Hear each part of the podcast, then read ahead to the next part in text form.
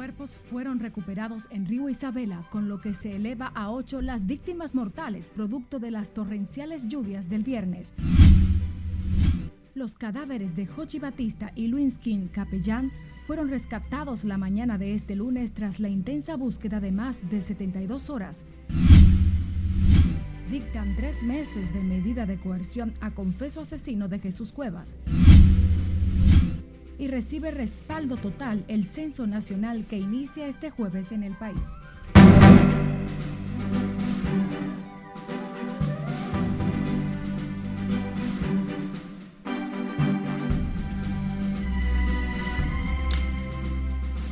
Hola, muy buenas tardes. Muchas gracias por estar en sintonía con la Red Nacional de Noticias. Soy María Cristina Rodríguez y junto al equipo presentaremos las informaciones más relevantes hasta este momento.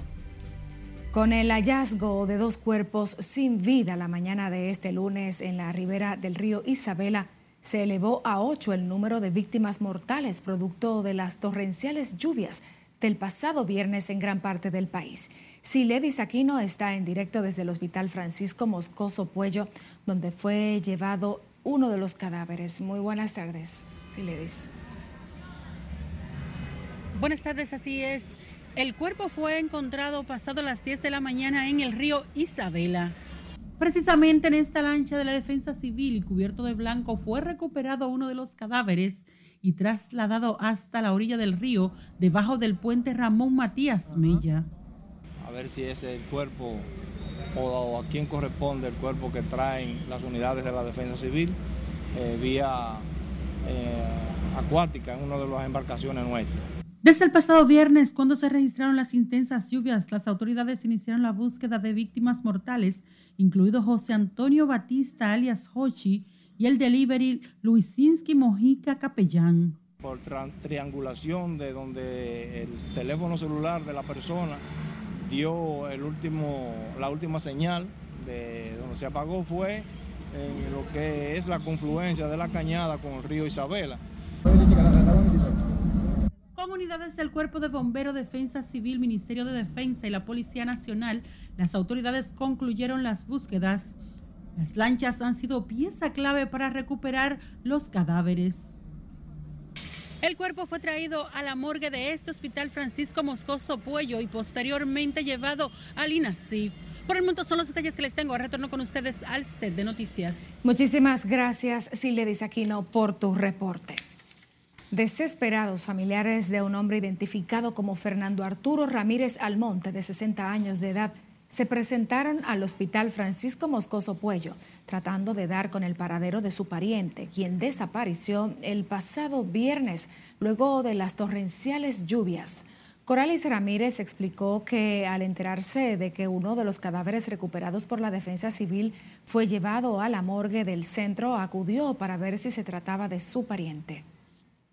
Hemos ido a hospitales, hemos ido a destacamentos, estamos en la prensa radial, escrita, televisiva y esperamos. Aquí estoy porque me dijeron que vino, que trajeron un cadáver y vinimos a, confirmar. Fernando Arturo Ramírez Almonte fue visto por última vez en las inmediaciones de la calle Josefa Brea, llegando a la Nicolás de Obando. Los familiares narraron la incertidumbre en la que se encuentra, por lo que piden la ayuda de las autoridades. La Oficina Nacional de Meteorología descontinuó los niveles de alerta que mantenía a varias provincias del país por aguaceros que se registraron en gran parte de República Dominicana este fin de semana y que provocaron muertes y daños en el Gran Santo Domingo.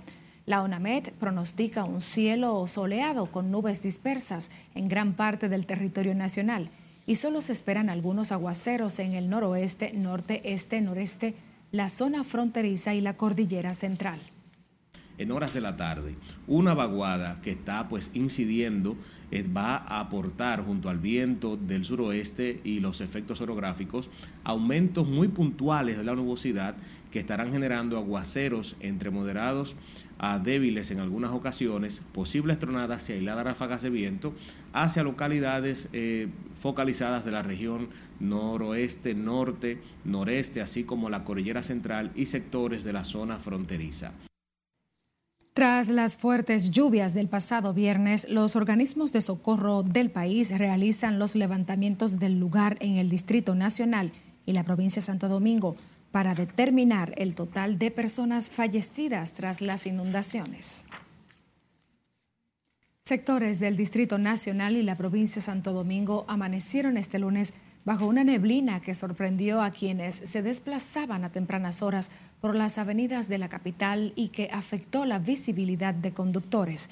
La neblina, de acuerdo con predictores de la ONAMET, es una nube que se registra en la capa baja de la Tierra y se origina cuando se combina el aire cálido que proviene del mar y la temperatura fresca del momento.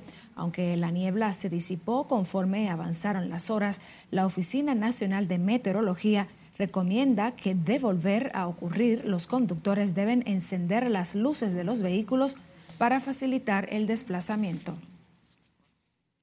El director del INDRI, Olmedo Cava, advirtió que los altos niveles de lluvias que cayeron el viernes en gran parte del Santo Domingo eran capaces de hacer colapsar modernas capitales como París y Nueva York, aunque reconoce que la falta de mantenimiento del sistema pluvial también contribuyó a magnificar el desastre. Nelson Mateo conversó con el funcionario y esta es la historia. Lluvias fueron de tal magnitud que el sistema colapsó. El director del INDRI ha estado recorriendo las zonas afectadas por las inundaciones en la capital desde el pasado viernes. El funcionario al llegar a sus oficinas en el centro de los héroes reconoció la falta de un sistema pluvial moderno que evite los estragos ocasionados por los torrenciales aguaceros. O sea, en el aspecto de que, de que, pero eso las grandes ciudades del mundo, eso pasa, ha pasado en Nueva York, ha pasado en París, en Madrid, o sea, no hay sistema de drenaje eh, pluvial que una lluvia inesperada de esa magnitud, estamos hablando de la lluvia eh, prácticamente de un mes caer en tres horas, dos horas y media, o sea, eso es algo extraordinario. Sin embargo, Olmedo considera que se hace necesario un programa más eficiente de mantenimiento de los alcantarillados y filtrantes para el desagüe en calles y avenidas del Distrito Nacional y la provincia de Santo Domingo. Principalmente las vías eh, principales. Eh, nosotros entendemos que hay que hacer alguna intervención, pero, pero eh, yo diría también que un aspecto inmediato sería dar mantenimiento, porque algunas se ha venido sedimentando el sistema de drenaje pluvial. Al regresar de un recorrido a sus oficinas, Olmedo Cava dijo además que las intensas lluvias aumentaron los caudales de las presas, pero que la mayoría de los embalses siguen en capacidad de recibir otros volúmenes sin mayores dificultades. Con respecto a las presas, las presas están eh, realmente con un volumen manejable. Nelson Mateo, RNN. El juzgado de atención permanente del Distrito Nacional dictó tres meses de prisión preventiva como medida de coerción contra Francisco Javier García Quesada, mejor conocido como Anthony, por la muerte del joven Jesús Cuevas, quien tenía casi un mes desaparecido y que fue encontrado muerto en un tanque en la casa del imputado.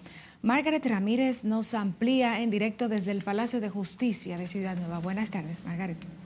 Gracias, así es. Muy buenas tardes. En medio del dolor que les embarga, familiares de Jesús Cueva, quien estuvo desaparecido durante un mes y que fue encontrado muerto el pasado jueves, acudieron hoy al tribunal en busca de justicia.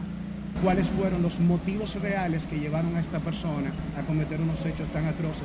Aunque mantienen bajo reserva los detalles que motivaron la muerte de Cuevas, aclaran que no se debió a su preferencia sexual y piden a la población acabar con las especulaciones. Mira, mi sobrino es una persona alegre, familiar. No importa, alrededor del mundo, donde tuviera un primo tercero, un primo quinto, que él no tuviera el contacto con ellos. Era una persona altruista, de eso que tienen que hablar. Cierta indignación de parte de la familia cuando se puede especular sobre lo que puede movilizar el criterio del morbo de llevarnos a, crear una noticia. Y es importante señalar de que sí estamos pasando por un momento muy trágico. Al lamentar la situación, los abogados y la familia consideran que este tipo de hechos es un claro reflejo del deterioro de la salud mental en el país. Ha pasado una situación que tiene que replantearnos cada uno de los estamentos sociales, sobre todo las políticas sociales que debemos de tener. Porque evidentemente la salud mental es algo que debemos todos llevar de la mano como un estandarte en virtud de que se pasen este tipo de situaciones. Eran compañeros de trabajo. No voy a decir el motivo, aunque ya yo lo sé, porque no puedo el proceso, como está todo en, base, en, fase de investigación, pero no fue por, por su preferencia sexual. Se recuerda que Jesús Cueva fue reportado como desaparecido a principios de octubre, luego de que fuera visto por última vez en la Winston Churchill. Al salir de su trabajo, su cuerpo fue encontrado mutilado el pasado jueves en un tanque de agua en la casa de su presunto matador en contra de Francisco Quesada, acusado de dar muerte a Jesús Cueva. El Ministerio Público y la Defensa están solicitando un año de prisión preventiva. Es todo lo que tengo por el momento. A retorno contigo al estudio. Gracias, Margaret Ramírez, reportando en directo. Y un hombre fue asesinado para despojarlo de su motocicleta en la comunidad El Donao, en San Juan de la Maguana. Julio César Mateo nos dice más. Se trata del agricultor Radamés Valdés Sánchez, de 64 años de edad. Hace unos minutos acá, ¿qué podría decirnos sobre este hecho? Tenemos un masculino de 64 años de edad, el cual, como ustedes pueden ver, lo podemos encontrar aquí, ya usted sabe, sin vida. Le encontramos un impacto de alma de fuego con orificio de entrada en tórax superior izquierdo y orificio de salida en tórax superior derecho. Tiene más de 12 horas, 10, 12 horas. Su cadáver con un impacto de bala fue encontrado a orillas de la carretera que comunica San Juan con el distrito municipal de Ginova. Ginova ha perdido un gran ser humano en el día de hoy. Una persona solidaria, una persona honesta, trabajadora, como el que más. Eh, estamos sorprendidos, pero la delincuencia en estos momentos arropa el país. En el lugar del hecho no fue encontrada la motocicleta del Oxiso por lo que las autoridades manejan la hipótesis de que se trató de un atraco. Incluso a mí se me han tirado en el camión, porque ahí es diario, diario, diario, eso no cesa, y los robos y los atracos aquí no cesan. La muerte violenta de Radamés Valdés Sánchez ha causado preocupación entre residentes y transeúntes en la zona, quienes exigen de las autoridades aumentar el patrullaje policial. Y esto aquí, hasta la escuela, esa escuela que está ahí, eso es, eso es una oscuridad terrible. Y aquí hay atraco a tu hora. Y eso, yo entiendo que no va, no va, Hanoi no va a venir a poner un alambrado aquí, luz aquí, nunca. Son varias las personas que han reportado ser víctimas de atracos en los diferentes sectores de San Juan de la Maguana en los últimos días. En San Juan de la Maguana, Julio César Mateo, RNN. Nosotros nos vamos a comerciales. Le invitamos a visitar nuestras plataformas digitales y a seguirnos en las redes sociales. Somos Noticias RNN. Recuerde que también puede enviarnos sus denuncias e imágenes a nuestra línea directa de WhatsApp que aparece en pantalla o escuchar nuestras jornadas informativas en las distintas plataformas de audio. Volvemos en breve.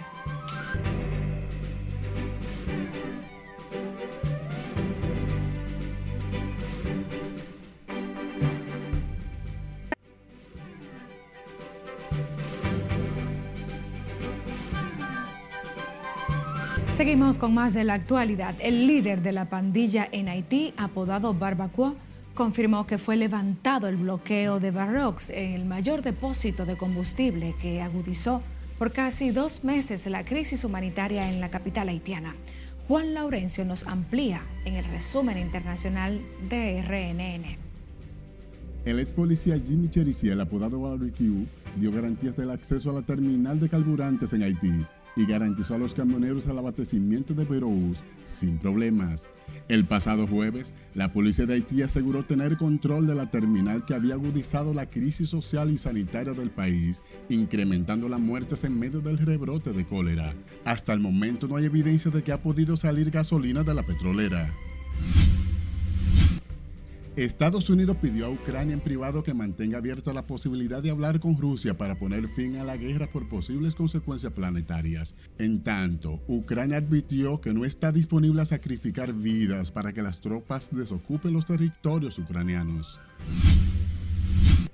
Corea del Norte condenó los ejercicios de Corea del Sur y Estados Unidos y aseguró que su ejército responderá de manera más contundente y sin piedad si se siguen realizando este tipo de acciones.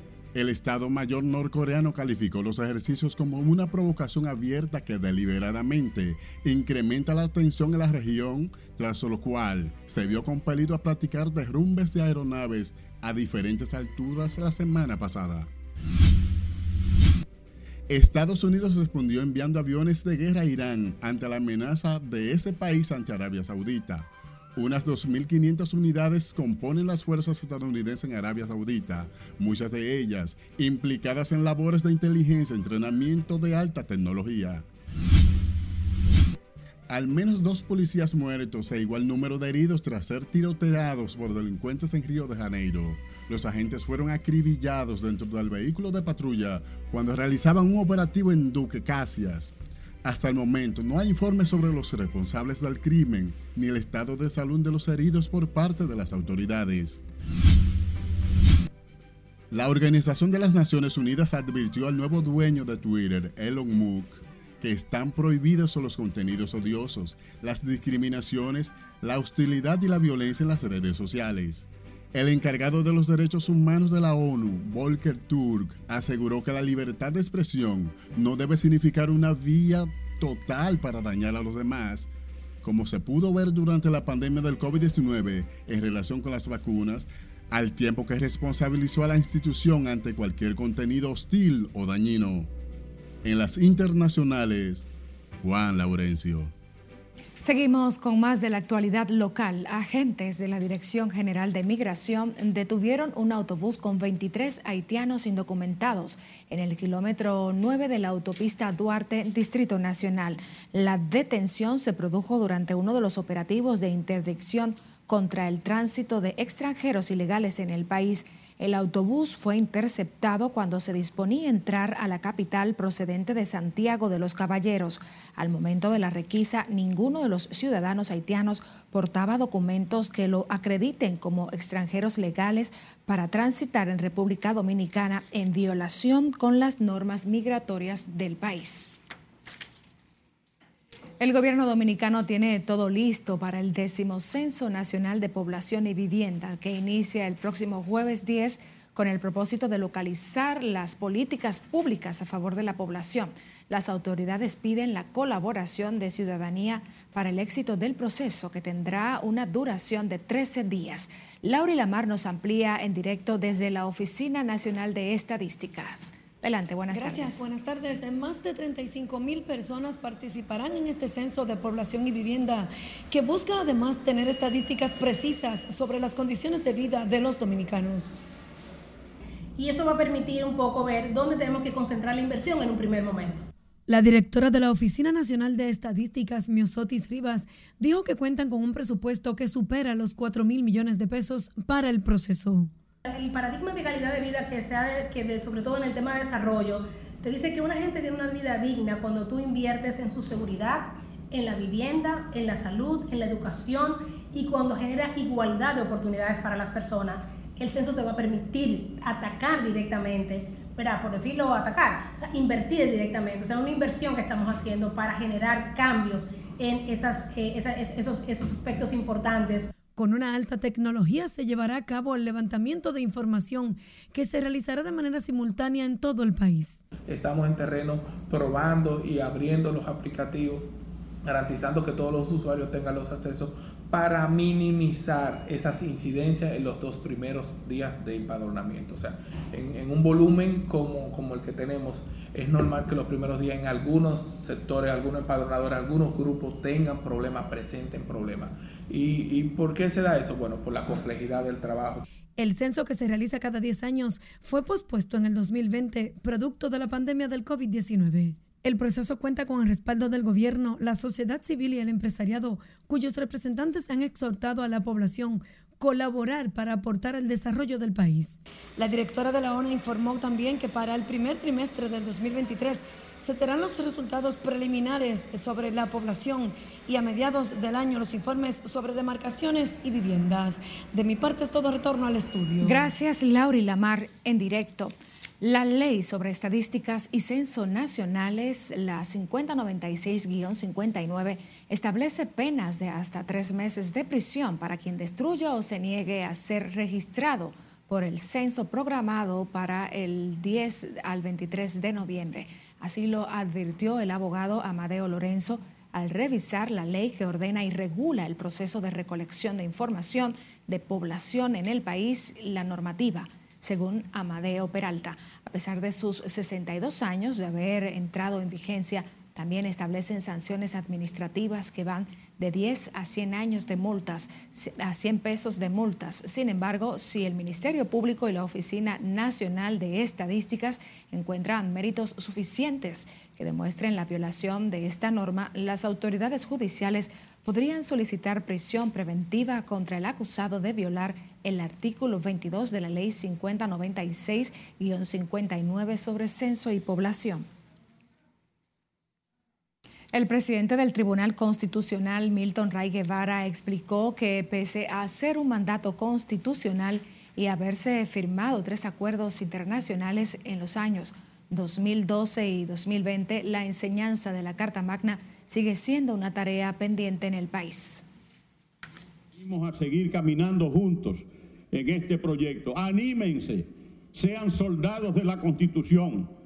Este proyecto pretende sembrar la Constitución en el alma de cada dominicana y de cada dominicano, como lo que es.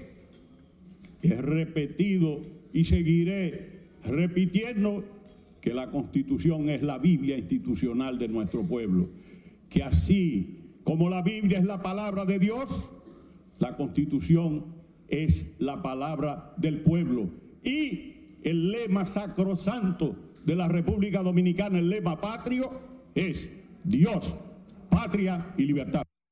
Durante el lanzamiento del proyecto Enseñanza de la Constitución, organizado por el Ministerio de Educación Superior, el magistrado Ray Guevara destacó las bondades de la ley sustantiva del año 2010 durante la gestión del entonces presidente Leonel Fernández. Dijo que en esa reforma se instituyó la enseñanza obligatoria del texto constitucional y una serie de garantías procesales que han hecho de la Constitución dominicana una de las más modernas en toda la región. Ahora nos vamos a comerciales nuevamente. Quédese con la Red Nacional de Noticias.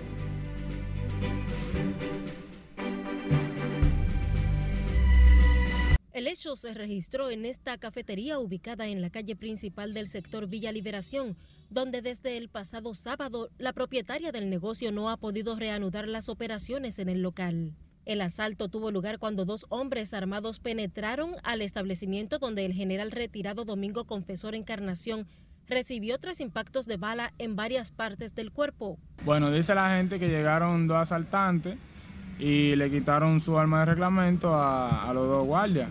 Entonces hirieron a uno de ellos y emprendieron la huida. Entonces, según dicen, de ahí de, de Cuero Macho, Butí, salió un policía atrás de ellos tirándole tiro. No sé qué sucedió por allá. El alto oficial estaba en el lugar junto a su hermano, el coronel de la Fuerza Aérea Clemente Encarnación. Ambos fueron despojados de sus armas de reglamento. Hubo un forcejeo ahí, desarmaron, según yo vi, dos guardias, le quitan la pistola y le quitan los celulares a todo el mundo y ahí se fue que salió el problema. Cuando pasó eso, no sé, uno de que delincuentes se fueron a tiro con los militares. Entonces, oh, la niña, no sé si estaba en las calles o si estaba dentro de su casa, no sé bien. Pero aquí siempre pasa eso ahí al señor lo engañonaron que pasara la pistola y ahí le tiraron y la policía por, coincidencia el DICRIN tenía una, eh, iba a hacer un operativo en Villa Liberación y ahí mismo eh, llegando uno de los policías que se iban a reunir en el parque, el DICRIN, ahí mismo fue el enfrentamiento, entonces la policía le cayó atrás a los individuos. Durante el incidente también resultó herida una menor de 10 años que fue impactada a raíz del intercambio de disparos entre agentes de la policía y delincuentes. La menor se encontraba en una residencia ubicada próximo al lugar del asalto. Allí hicieron un estudio y no hay que operarla y la van a despachar hoy sí Ahorita ya a las 11, a las 10 de las 11 la van a despachar. ¿Dónde resultó herida ella? ¿Mm? ¿Dónde? A, a, del seno ahí le dio y salió aquí. Los heridos fueron trasladados al Hospital Militar Dr. Ramón de Lara de la Fuerza Aérea Dominicana. La cafetería donde los asaltantes atacaron a los altos oficiales está ubicada próximo a un destacamento policial. es Carelet Guillardo, RNN.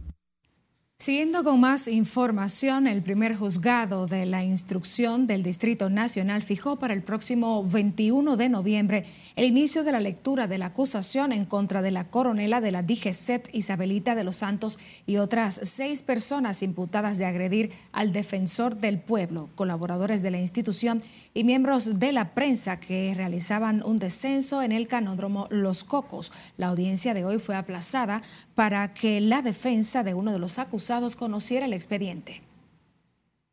Uno de los imputados viene con nuevos abogados y pidieron el aplazamiento a los fines de poder preparar medios de defensa. Para el 21 de noviembre, día en el que se va a comenzar a leer la acusación.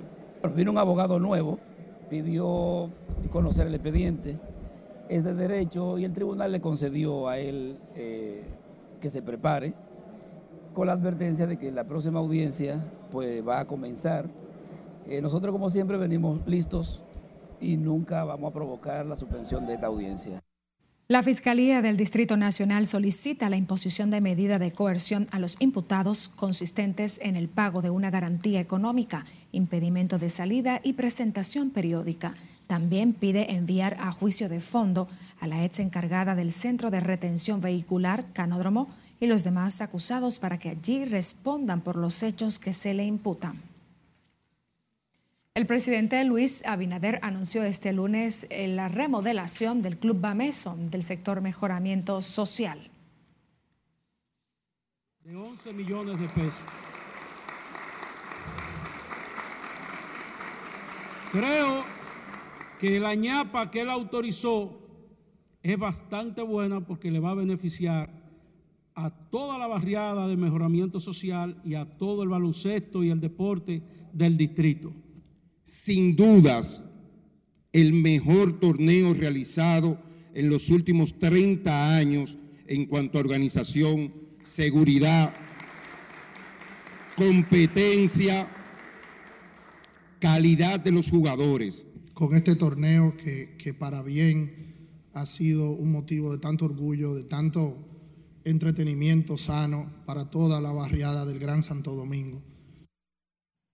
El anuncio se realizó durante un acto donde el mandatario recibió en el Palacio Nacional al equipo de baloncesto de Bameso que resultó ganador del torneo distrital.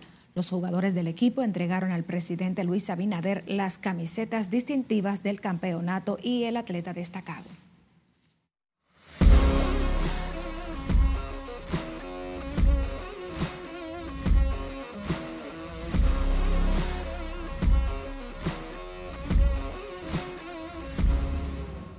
Conectamos en directo con nuestro editor de deportes, Manuel Díaz, quien se encuentra en la actividad correspondiente a la entrega del reconocimiento al pelotero estrella de la semana. Muy buenas tardes para ti, Manu. Saludos buenas desde el pelotero estrella de la semana en la entrega número 3 de esta temporada de la Liga de Béisbol Profesional de la República Dominicana, Lidón. Salieron ganadores, todos aguiluchos. Gerard Encarnación, desde el punto de vista ofensivo, y el lanzador, nada más y nada menos que el tsunami, Carlos Martínez. En la ocasión estuvimos celebrando el gran homenaje que se le realizó a la periodista de investigación Alicia Ortega. Recuerden ustedes que solamente hay un juego de la Liga Dominicana Béisbol Invernal este lunes, Licey Estrellas en el Estadio Quiqueya Juan Marichal, porque el Licey cumple 115 años y que estamos celebrando.